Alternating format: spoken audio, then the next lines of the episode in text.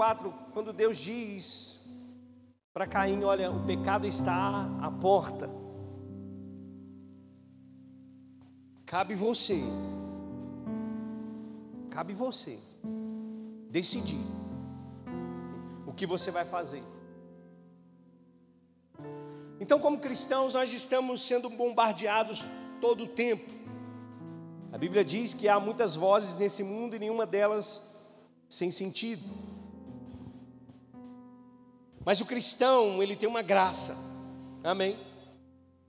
Não é uma graça nossa, mas é uma graça vinda de Deus. E essa graça, ela está disponível até mesmo antes de entendermos aquilo que Deus fez por nós. Porque é essa graça que nos atrai. Porque é esse favor que nos atrai para Cristo. Amém. Quando você ouve a palavra e ela é carregada de fé por você, o Espírito Santo ele te convence. O Espírito Santo ele te atrai para a obra de Cristo. Como aquela serpente que Moisés fez no deserto, Aqueles homens que estavam feridos por causa do veneno olhavam para aquela serpente e eram curados. Assim é Jesus, Jesus nos atrai para nos curar. Amém. E falar de doutrina é falar de ensino, é falar do ensino de Cristo, é fundamentar, é ter a casa fundamentada sobre a rocha. Amém? E eu queria que você abrisse a sua Bíblia comigo lá em Hebreus, capítulo de número 6. Hebreus, capítulo de número 6, nós vamos começar por aqui. Irmãos, assim como foi na semana passada, a qual eu falei sobre a importância da doutrina, essa noite também nós vamos falar, e, e vai ser um culto mais voltado ao ensino, amém? Então, se você puder, anote as referências para você estudar, anote aquilo que, que, que você puder anotar, para você depois é, poder é, se alimentar mais disso, amém? Apesar de termos todas as nossas mensagens gravadas lá no podcast da nossa igreja, tem alguém que, que acessa, que ouve as, as mensagens? Amém? Glória a Deus. Então, tá lá no podcast, tá? Depois você procura lá no Spotify, EcclesiaCast, lá vai ter mais de 200 mensagens lá para edificar a sua vida. Amém? E hoje não vai ser diferente, vai ser uma noite de ensino. Mas eu creio na graça do Senhor Jesus sobre nós, amém? Hebreus capítulo 6, verso 1 diz: Portanto, deixemos os ensinos elementares a respeito de Cristo e avancemos para a maturidade, sem lançar novamente o fundamento de arrependimento de atos que conduzem à morte, da fé em Deus da instrução a respeito de batismos, da imposição de mãos, da ressurreição dos mortos e do juízo eterno. Somente até aí. Vamos orar. Pai, no nome de Jesus, nós nos reunimos em torno do Teu nome nessa noite e te damos graças por espírito de sabedoria e de pleno conhecimento no Senhor e na Sua sã doutrina sobre cada um de nós. A tua palavra, Deus, que tem poder para transformar as nossas vidas, para nos libertar. Essa palavra, Deus, que é carregada de revelação. Essa palavra que é o tesouro dos céus para nós. Que é o pão que Pedro disse, que o Senhor mesmo disse. Essa palavra, Deus, que nos direciona, essa palavra que nos conduz em triunfo. Essa palavra que nos dá base para vencermos as tentações e o pecado essa palavra, Deus, que faz com que cada um de nós encha o coração de esperança até que o Senhor venha, Pai. Eu oro em nome de Jesus para que cada um de nós saia daqui nessa noite, Deus, carregados da tua unção, do teu poder, da tua glória, que possamos ser convencidos, persuadidos pelo poder da tua doutrina, Pai, em nome de Jesus. Se você crê, diga amém. Irmãos, na semana passada nós demos início, e quando você volta alguns versículos do capítulo 5, os versículos anteriores, o escritor aos Hebreus, ele está exortando esse povo, o povo hebreu que tinha se convertido a Jesus Cristo, convertido ao cristianismo, dizendo para eles que naquele tempo já eram para eles serem mestres, já eram para eles estarem, eles estarem numa posição maior, numa posição mais avançada de maturidade em Cristo Jesus. Mas de novo, esses homens precisavam repetidas vezes ouvir os fundamentos, os ensinos básicos da doutrina de Cristo. Tudo isso, irmãos, por causa de perseguições que esses irmãos viviam todos os dias. Amém? Eles eram tentados a, a voltar aos velhos rudimentos. Eles eram tentados a voltar às velhas práticas, ou seja, a quais Cristo já os tinha libertado. Amém? Eu não sei se você sabe, mas é, muitos desses homens eram persuadidos a voltar para o judaísmo. Então, ao voltarem para as sinagogas, eles eram persuadidos a negarem a Cristo. Eles eram persuadidos a voltar a fazer os sacrifícios que eram sombra dos bens vindouros que se cumpriram em Cristo Jesus. Então o escritor aos Hebreus está dizendo: olha, esses velhos rudimentos, essa, essa lei, ela se cumpriu em Cristo Jesus. Então agora nós precisamos avançar para a maturidade. Agora nós precisamos avançar para coisas maiores que Deus tem para cada um de nós.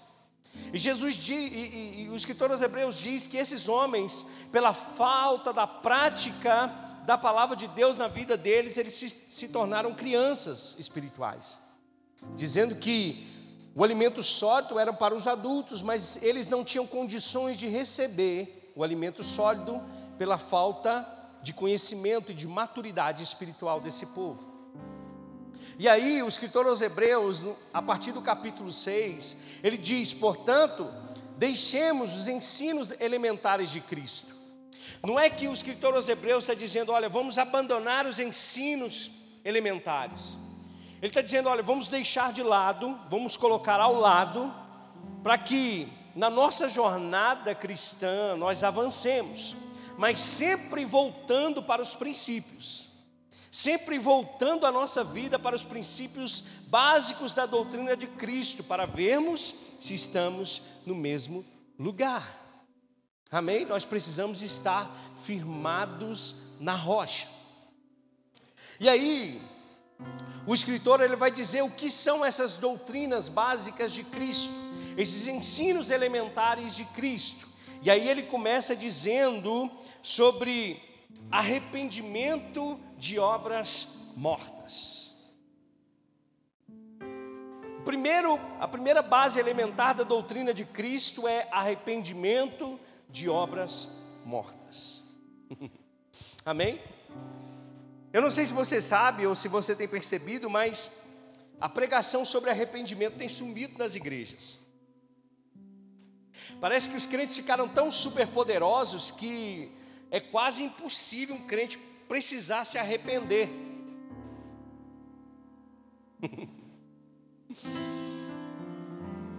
Parece, irmãos, que a gente alcançou um nível tão superior de, de de espiritualidade que a gente esquece que a gente ainda está nesse mundo e a gente precisa se arrepender ainda. Quando você erra, quando você falha, quando você peca, você precisa confessar o seu pecado. A palavra confessar é a palavra reconhecer. Nós precisamos ter o coração humilde, irmãos, como cristãos piedosos como cristãos que amam a Jesus e amam a Sua palavra, nós precisamos, sabe, em muitos momentos da nossa vida, dar um pit stop, voltar ao, ao lugar de arrependimento para a gente continuar avançando. Porque se você não volta para esse lugar de arrependimento, o teu coração se torna soberbo. O teu, o teu coração começa a se inclinar de novo para obras mortas. E nós vamos aprender o que é, o que são essas obras mortas. Obras mortas é tudo aquilo que nós fazemos na nossa justiça própria, fora de Cristo. Por que, que o escritor aos Hebreus está falando para esses homens? Olha, arrependimento de obras mortas. Esses homens estavam inclinados a voltar a fazer aquilo que, que, que não aperfeiçoava eles. sacrifício de animais, circuncisão, preceitos, todas essas coisas que, de fato, irmãos, eram sombra daquilo que viria em Jesus Cristo, como o Cordeiro de Deus que tira o pecado do mundo.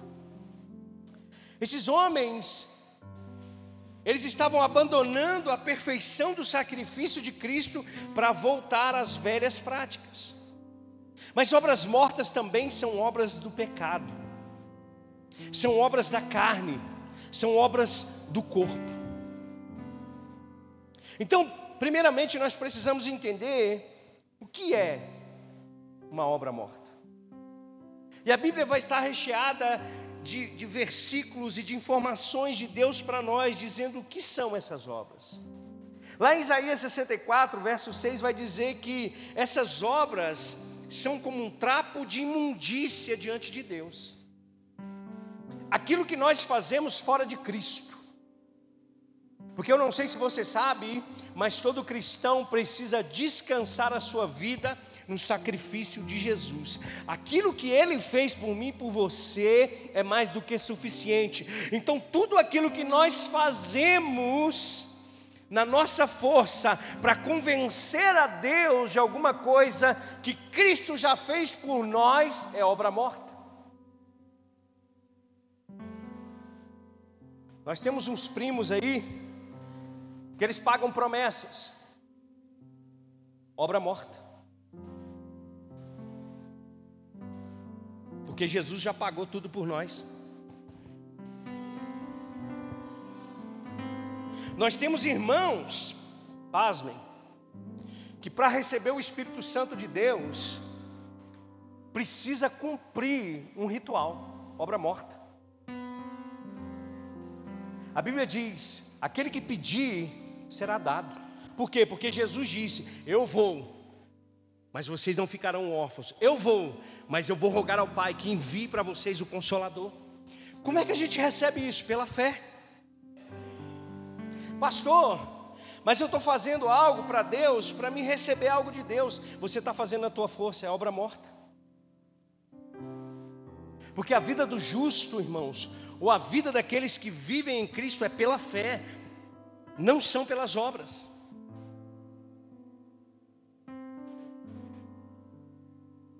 Então, tudo aquilo que está fora de Cristo, irmãos, é justiça nossa, é justiça própria, é trapo de imundícia diante de Deus, é considerado, sabe, como a pior das coisas. A nossa vida, irmãos, é uma vida que Deus estabeleceu por intermédio de Cristo Jesus, para que nós possamos viver na plenitude. É em Cristo que nós vivemos dessa maneira. É somente descansando a nossa vida em Jesus. Mas o que pode ser mais obras mortas? Olha só, Gálatas capítulo 3, verso 1, você não precisa abrir, se você não quiser, né?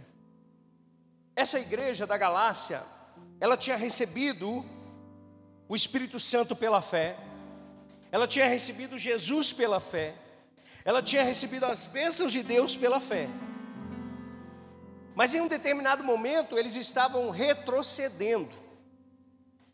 Alguns homens foram introduzir nessas igrejas as doutrinas do judaísmo, dizendo: você não é salvo somente pela fé, mas você é salvo pela circuncisão.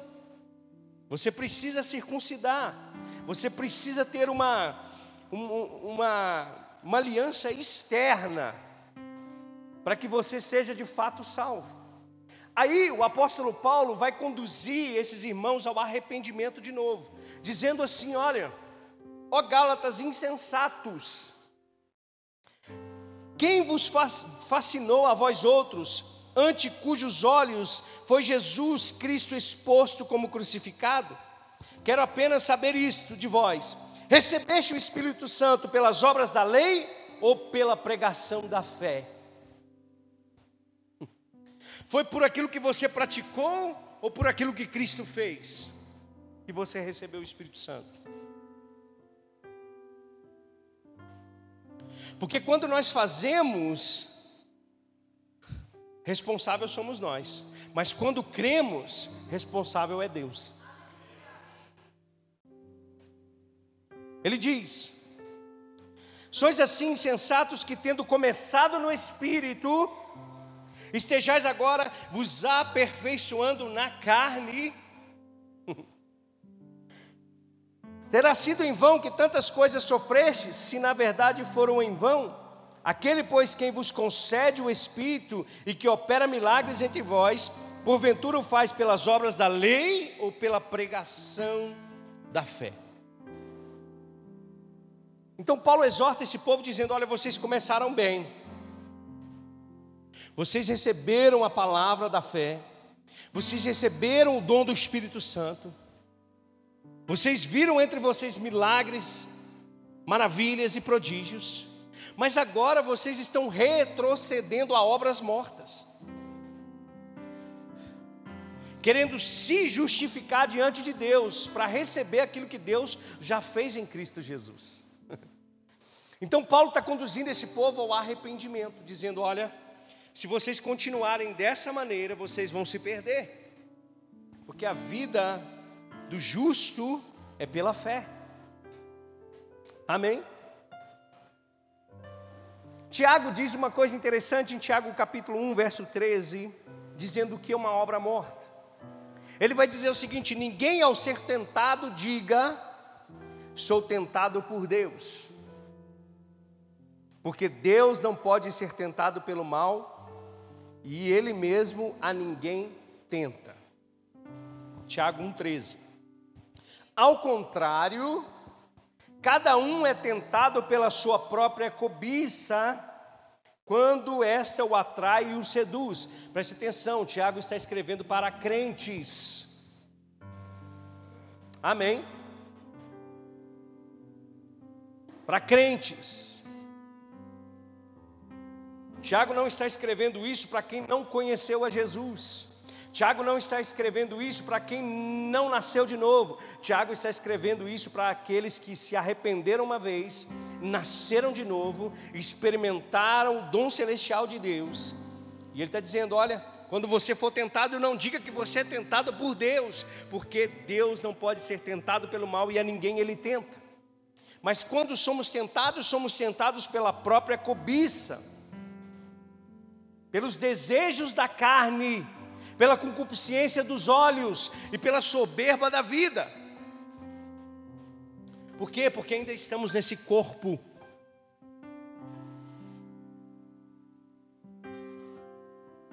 Porque o crente, irmãos, mesmo sendo crente em Jesus Cristo, ainda pode pecar. Ainda pode praticar obras mortas obras que conduzem à morte. Você está comigo? E ele diz assim: olha, e quando esta cobiça o atrai e o seduz, então a cobiça, depois de haver concebido, dá a luz ao pecado, e o pecado, uma vez consumado, gera a morte. Diga comigo: pecado gera morte, são obras mortas.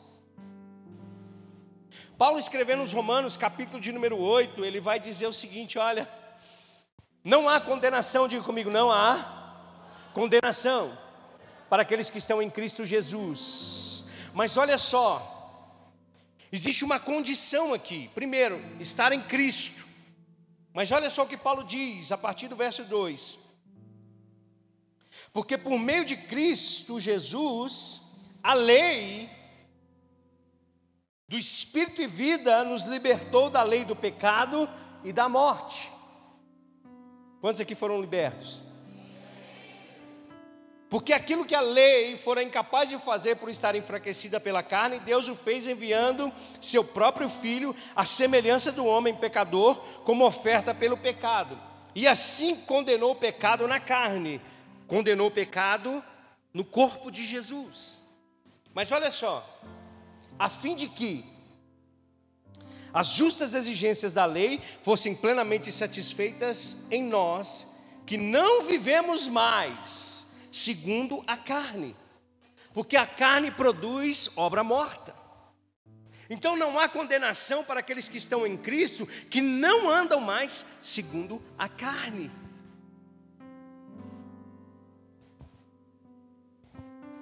Então, o que são obras mortas? Obras mortas é tudo aquilo que fazemos de nós mesmos para nos justificar diante de Deus.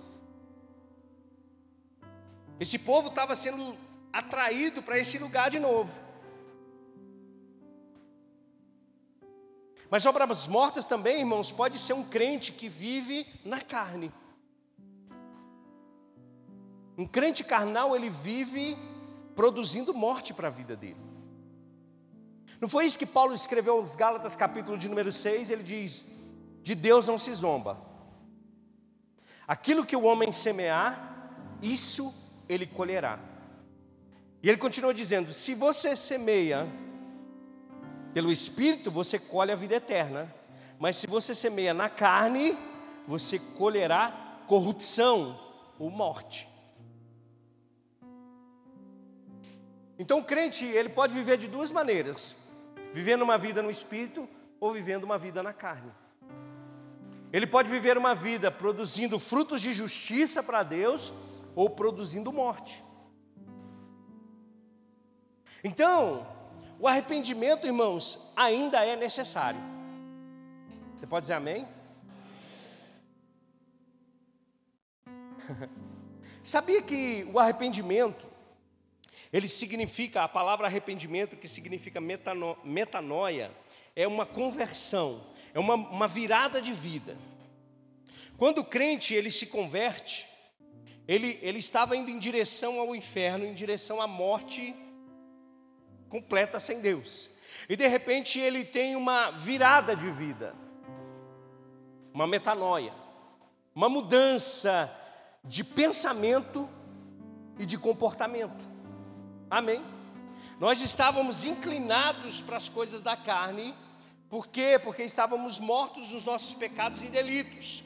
Mas a Bíblia diz que Deus nos deu vida, ou seja, metanoia, mudança de vida, mudança de comportamento, mudanças de pensamento. Convergimos, saímos da estrada da morte para a estrada da vida. E deixa eu dizer para você: arrependimento é uma exigência de Deus para todos. E não só uma exigência, mas é a porta de entrada para o reino dos céus. Olha só, abre sua Bíblia comigo lá em Mateus. Mateus capítulo 3, verso 7. Aqui vai falar de João Batista, aquele que veio para endireitar os caminhos para o Senhor. Olha só, quando viu que muitos fariseus e saduceus vinham para onde ele estava batizando, disse-lhes: Raça de víboras, quem deu a vocês a ideia de fugir da ira que se aproxima? Vai para o verso 8. Deem frutos que mostrem o arrependimento. Então a pregação de João Batista basicamente era: arrependam-se. E o arrependimento de vocês deve produzir frutos, frutos dignos de justiça, frutos que manifestam esse arrependimento. Amém? Jesus também, ele pregou sobre o arrependimento. Mateus capítulo 4, verso 12. Mateus 4, verso 12. Quando Jesus ouviu que João tinha sido preso, voltou para Galiléia Saindo de Nazaré, foi viver em Cafarnaum, que ficava junto ao mar, na região de Zebulon e Naftali, para cumprir o que fora dito pelo profeta Isaías: terra de Zebulon e terra de Naftali, caminho do mar além do Jordão, Galiléia dos gentios. O povo que vivia nas trevas viu uma grande luz, sobre os que viviam na terra da sombra da morte raiou a luz. E o verso 17 vai dizer: Daí em diante Jesus começou a pregar arrependam-se, mudem, pois o reino dos céus está próximo. A igreja nasce debaixo do poder do Espírito Santo em Atos capítulo 2, e a pregação de Pedro é: arrependam-se e sejam batizados em nome de Jesus. Paulo, Em Atos capítulo 17, em Atenas, ele diz que o desejo de Deus, ou a vontade de Deus é que todo homem se arrependa. Amém? Então, o arrependimento, primeiramente, é a porta de entrada para o novo nascimento. Você está comigo? Nós reconhecemos, nós confessamos os nossos pecados a Jesus, e pela graça de Deus nós somos salvos mediante a fé temos os nossos pecados perdoados. Mas você já vi, você acredita que eu vi uma pessoa muito influente dizendo que hoje nós não precisamos mais confessar os pecados? Porque Jesus já sabe. E se Jesus já sabe, você não precisa confessar os seus pecados. Sendo que a própria Bíblia está dizendo que a porta de entrada para o novo nascimento e para a salvação, ela passa pelo arrependimento de obras mortas. Amém? E é tão interessante isso, irmãos, porque esse arrependimento, ele não é algo que vem de nós mesmos. Não é porque a gente se tornou bom do dia para a noite. Esse arrependimento é um fruto produzido por Deus mediante a sua graça e mediante ao ouvir a palavra de Deus. Lá em Romanos capítulo 2, a Bíblia vai dizer que a bondade de Deus, ela produz em nós o arrependimento. Amém? E lá em 2 Coríntios capítulo 7 vai dizer que a tristeza segundo Deus, ela produz em nós arrependimento. Amém?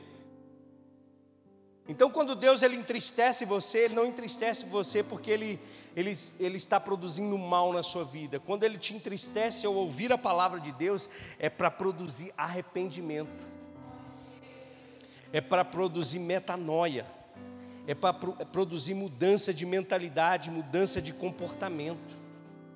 Então, o arrependimento também é uma graça de Deus sobre nós. Nós não fazemos isso sozinhos.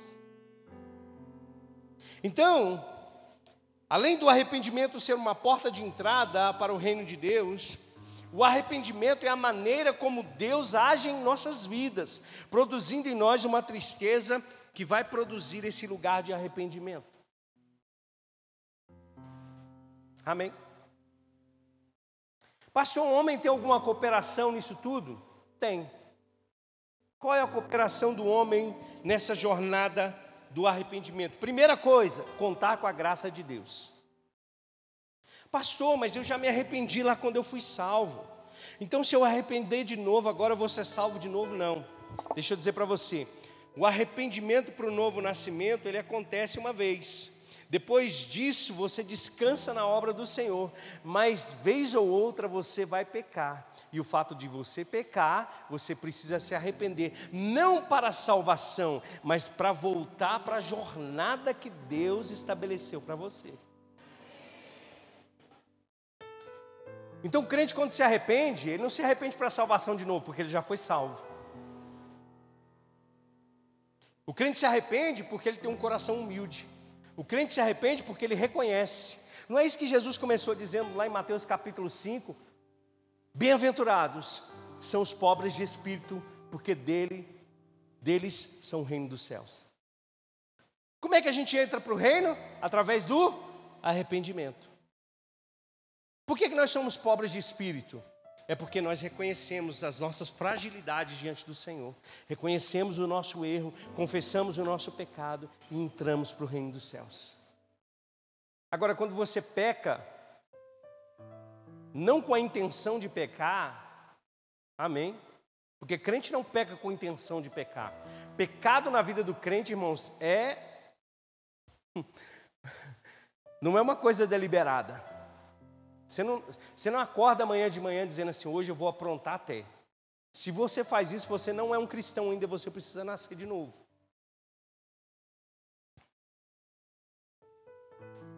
Mas o pecado na vida do crente é um acidente.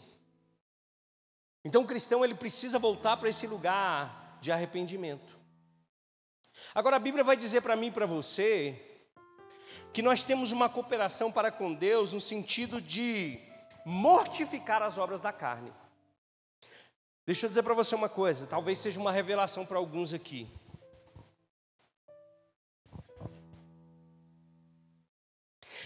Não fica falando assim com Deus, Senhor, tira de mim essa vontade, ai, de acessar aquele site, tira de mim essa vontade de fazer, sabe? O que as minhas mãos estão querendo fazer, o que os meus olhos estão. Não, Deus não vai tirar isso de você. É você que tem que mortificar. Porque o que Deus já tinha que fazer, Ele fez em Cristo Jesus na cruz do Calvário. Ele já te perdoou os seus pecados. Ele já te deu o Espírito Santo de Deus que te conduz em santidade. O que você precisa fazer agora é entender que você ainda tem uma carne que milita ou que luta contra o Espírito. E você vence isso mortificando as obras da carne. Quero te mostrar isso. Abre comigo em Colossenses capítulo 3. Colossenses capítulo 3, verso 5. Vamos lá, rapidinho. Colossenses 3, 5. Ah, mas Deus não me ajuda. Ajuda. Ajuda. Deus te ajuda, sabe como? te dando a consciência de que você precisa fazer. Olha só, Colossenses 5. Jesus vai fazer morrer a vossa natureza terrena. Está escrito isso aí na sua Bíblia? Tá? Está escrito isso aí? Jesus vai fazer morrer a vossa natureza terrena. Deus vai fazer morrer a sua natureza terrena. É isso que está escrito? Ah, está ali, né? Vocês, vocês conseguem interpretar texto, né? Assim façam. Quem que tem que fazer? Quem que tem que fazer? É Deus ou é a gente? Assim façam morrer tudo o que pertence à natureza terrena de vocês, aquilo que vai produzir obras mortas, aquilo que vai produzir obras da carne imoralidade sexual, impureza, paixão, desejos maus e ganância, que é idolatria. Verso 6. É por causa dessas coisas que vem a ira de Deus sobre os que vivem na desobediência. A cooperação do crente é mortificar a carne, é esmurrar o corpo, é esmurrar as vontades, é esmurrar os desejos.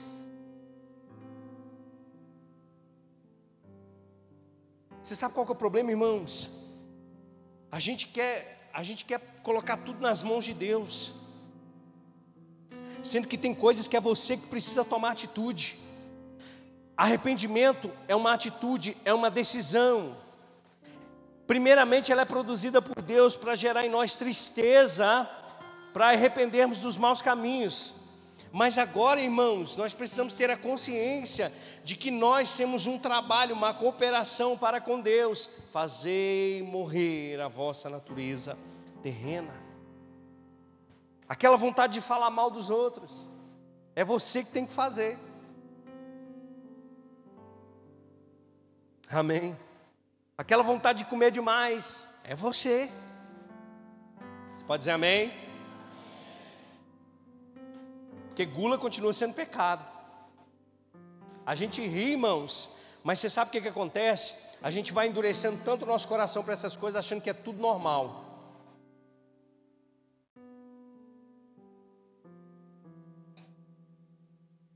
A gente não cuida do nosso corpo. Aí daqui a pouco está morrendo. Aí fica pedindo Deus milagre. E Jesus está dizendo: o corpo de vocês é templo do Espírito Santo. O que, que vocês estão fazendo? Estão cuidando do corpo? Como é que você vai prosseguir uma jornada de plenitude em Deus se você não cuida de você mesmo? Que é morada do Espírito Santo, que é casa de Deus. Como é que você vai renovar sua mente na palavra de Deus, mudar de comportamento, mudar a sua vida, se você ainda continua carregando a sua mente com as coisas do mundo? Você tem mais informação desse mundo, do sistema desse mundo, do que da palavra de Deus.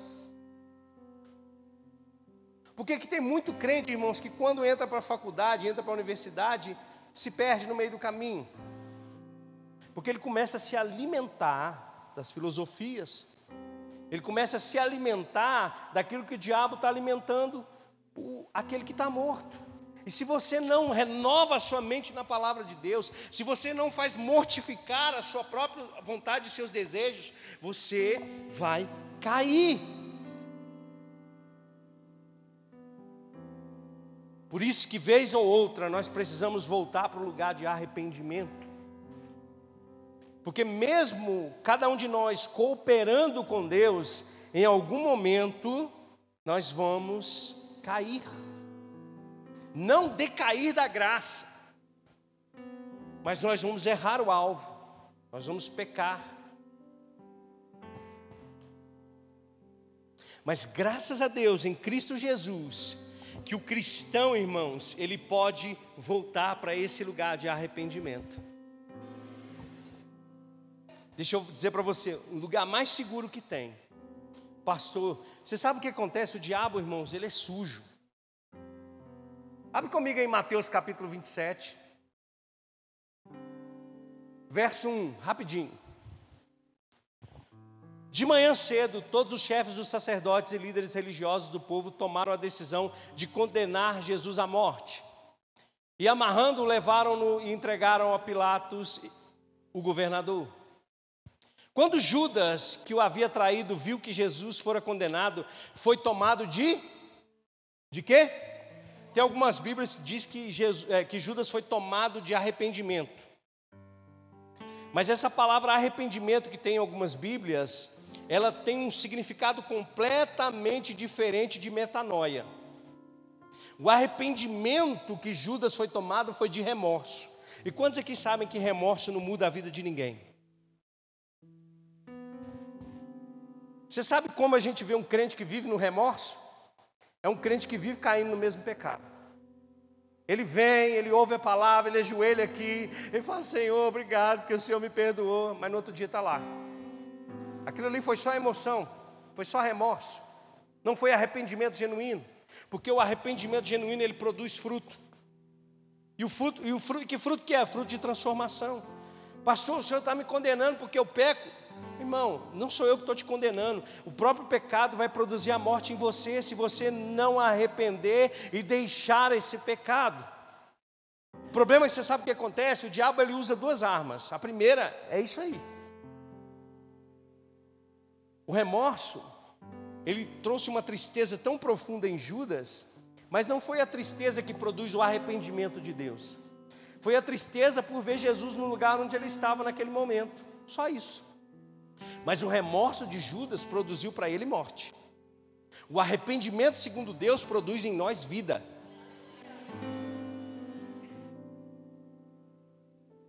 Por isso que ainda continua sendo bíblico o cristão se arrepender.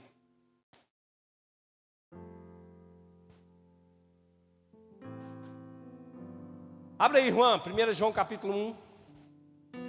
1 João capítulo 1, verso 9.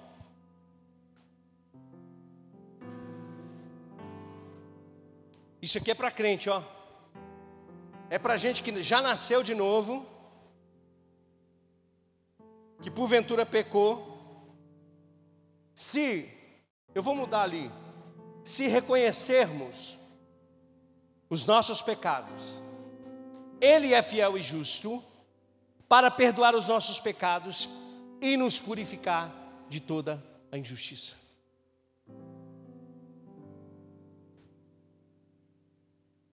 Até no pior lugar que você possa estar nesse momento da sua vida, existe graça de Deus para você sair desse lamaçal, se você reconhecer. Se você dizer para Deus, Senhor, eu reconheço o meu pecado. Eu reconheço que eu estou me desviando dos seus caminhos. Eu reconheço que eu estou saindo desse lugar.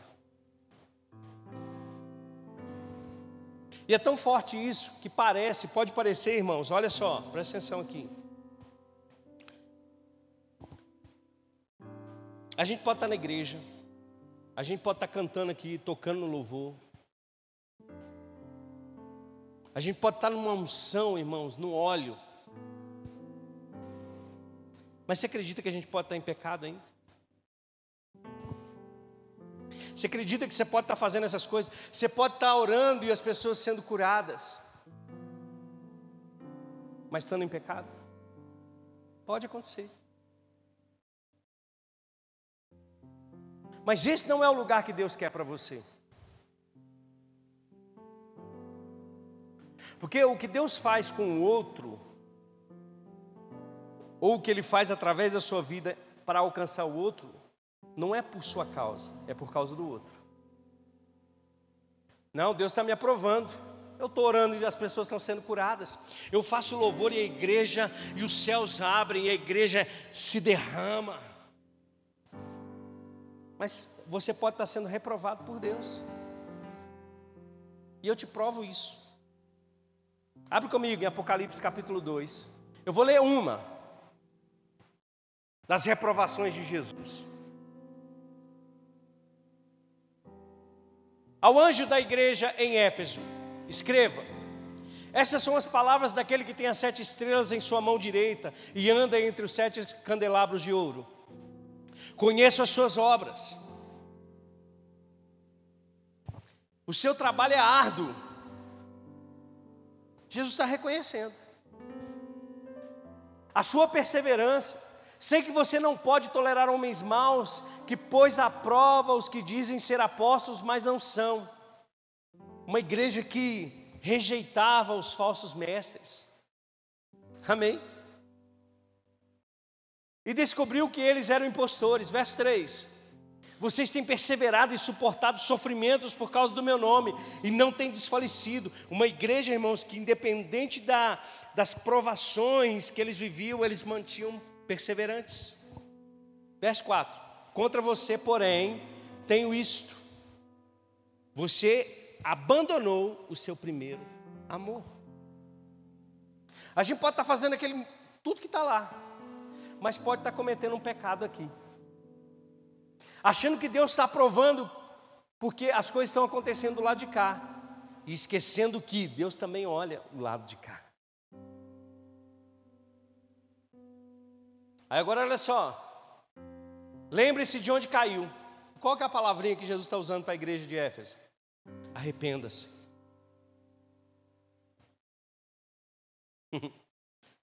Das sete igrejas, cinco Jesus diz: arrependam-se.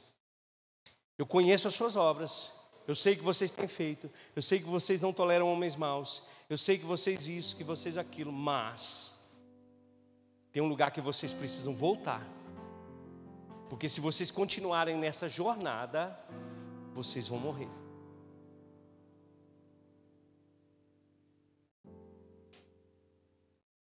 Então, o arrependimento ele é esse lugar, irmãos, de socorro de Deus para nós. O pastor não viu, o meu líder não viu, fulano não viu, mas Deus está vendo. E a palavra de arrependimento, irmãos, é graça de Deus sobre nós. Você está comigo? Deus não quer, irmãos, que você receba aprovações do homens e seja rejeitado por ele.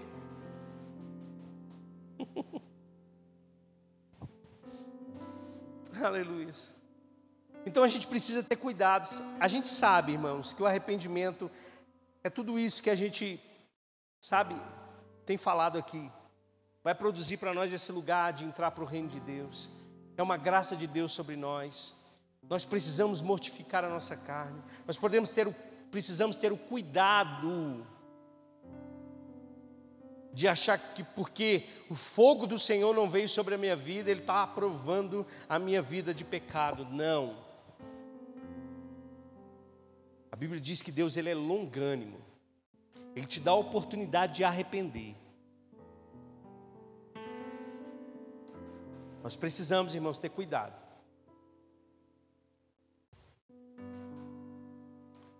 Queria que você abrisse comigo, lá em 1 Coríntios capítulo 10.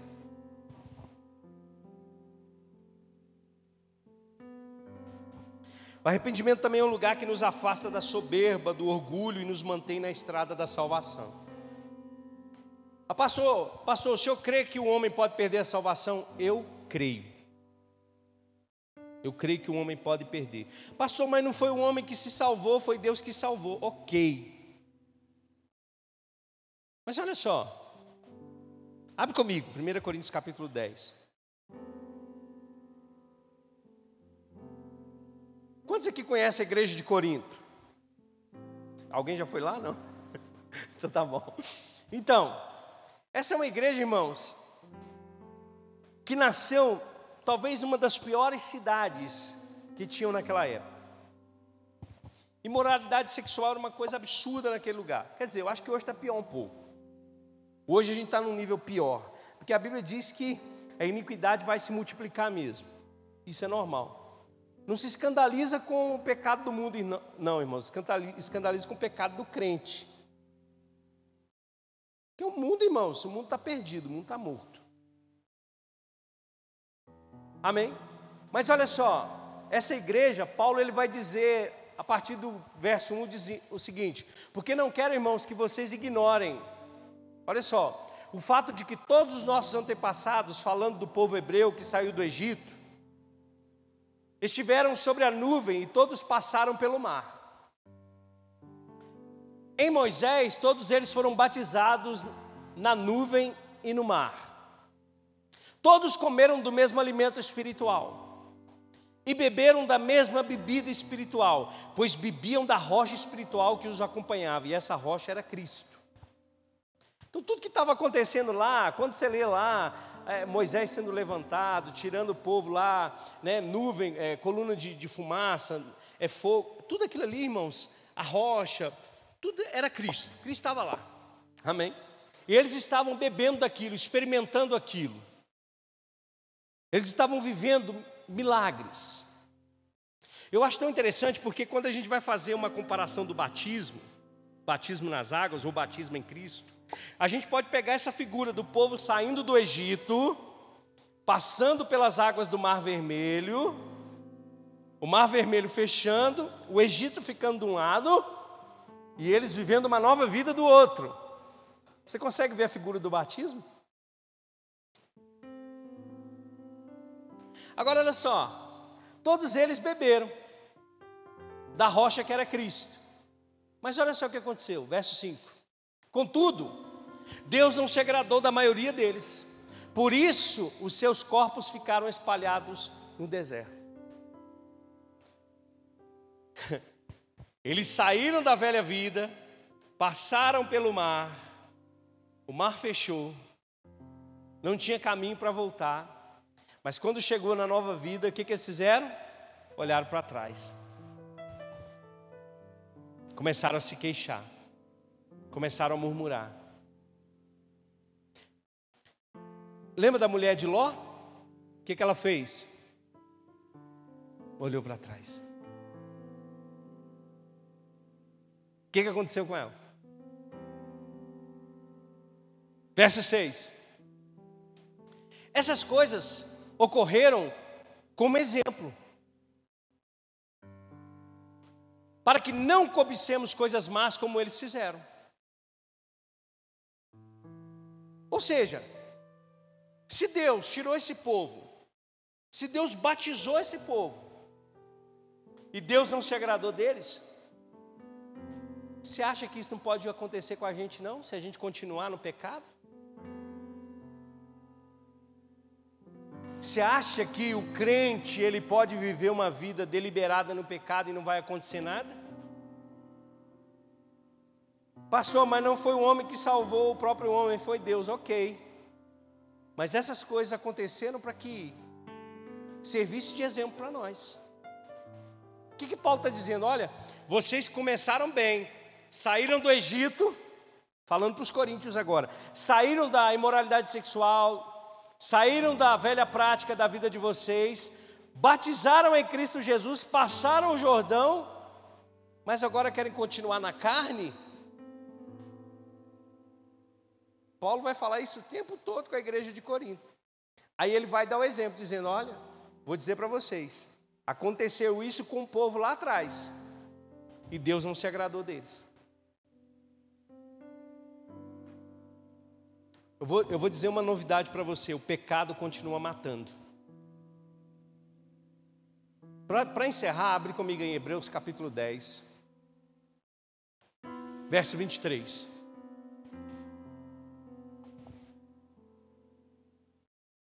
Apeguemos-nos com firmeza à esperança que professamos, pois aquele que prometeu, ele é fiel.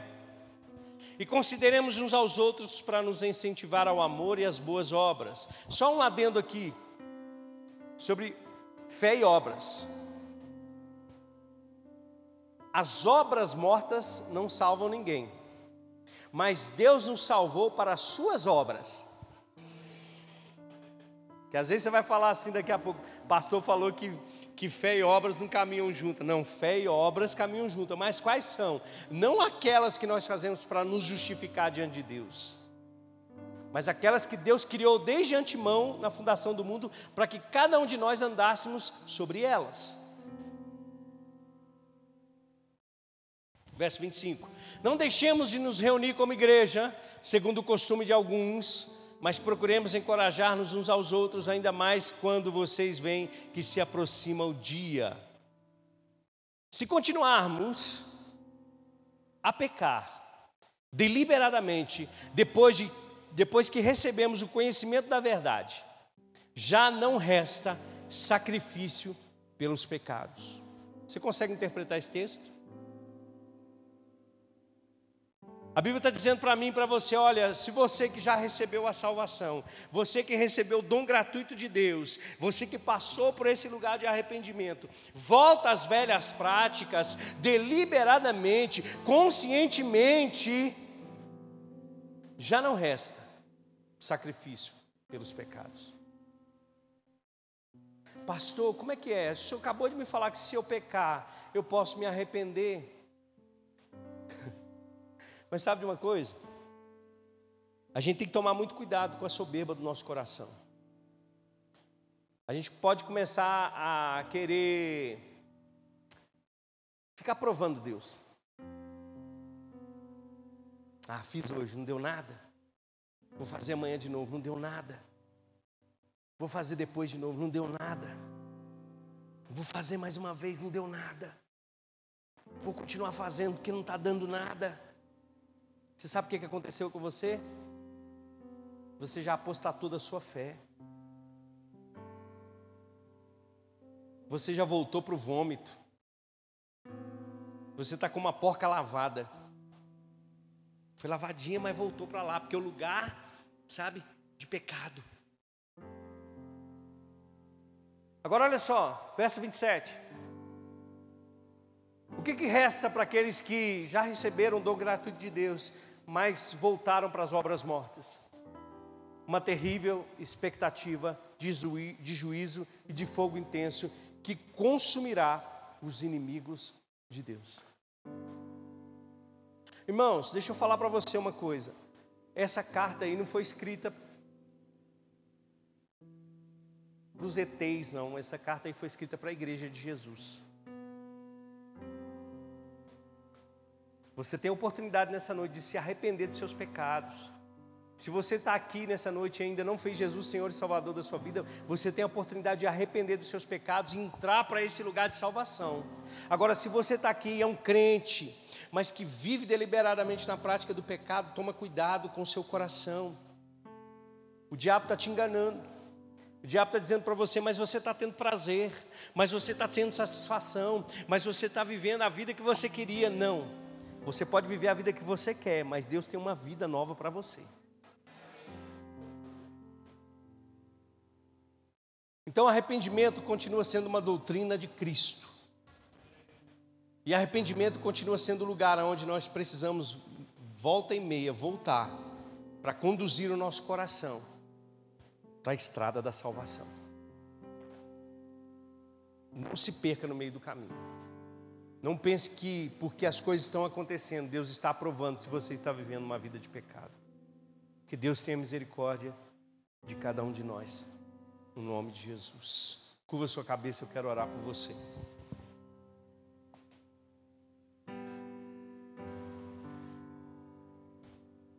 Pai, em nome de Jesus,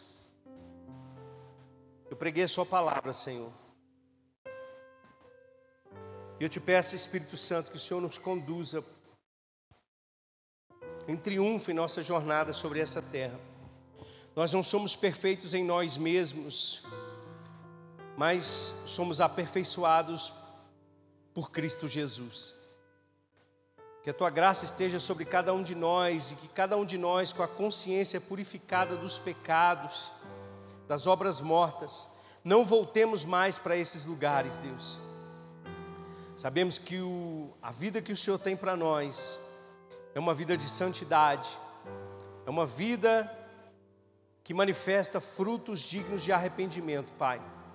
Eu oro em nome de Jesus, para que cada um de nós não seja encontrado enganado, para que cada um de nós, Pai, assim como foi o alerta do apóstolo Paulo à igreja de Corinto, aquele que está de pé, cuide para que não caia, que tudo aquilo que foi escrito, ou que está escrito, ou que foi falado nessa noite, sirva de exemplo para cada um de nós.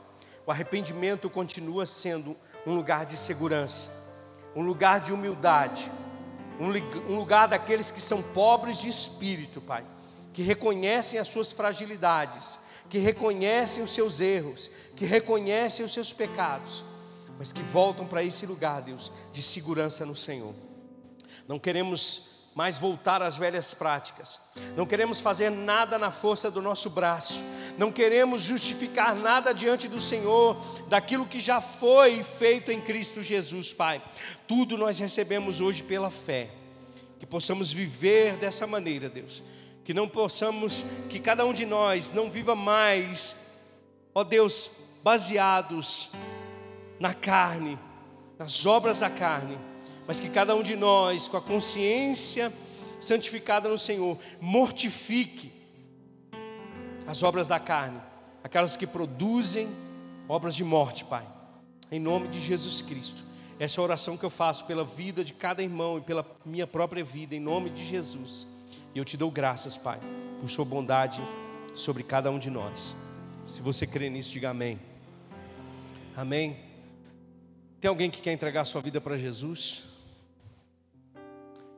Tem alguém que quer confessar Cristo como Senhor e Salvador da sua vida? Tem alguém? Tem alguém que quer voltar para os caminhos do Senhor, se desviou, quer voltar para Jesus hoje? Essa é a sua oportunidade de voltar para os caminhos de Jesus. Tem alguém? Todos são salvos? Amém? Glória a Deus. Você foi abençoado nessa noite? Eu sei que é uma palavra que não, não dá muito glória a Deus, né, irmãos? Mas eu vou dizer para você, viu? Nós precisamos ficar nesse lugar, descansar o nosso coração.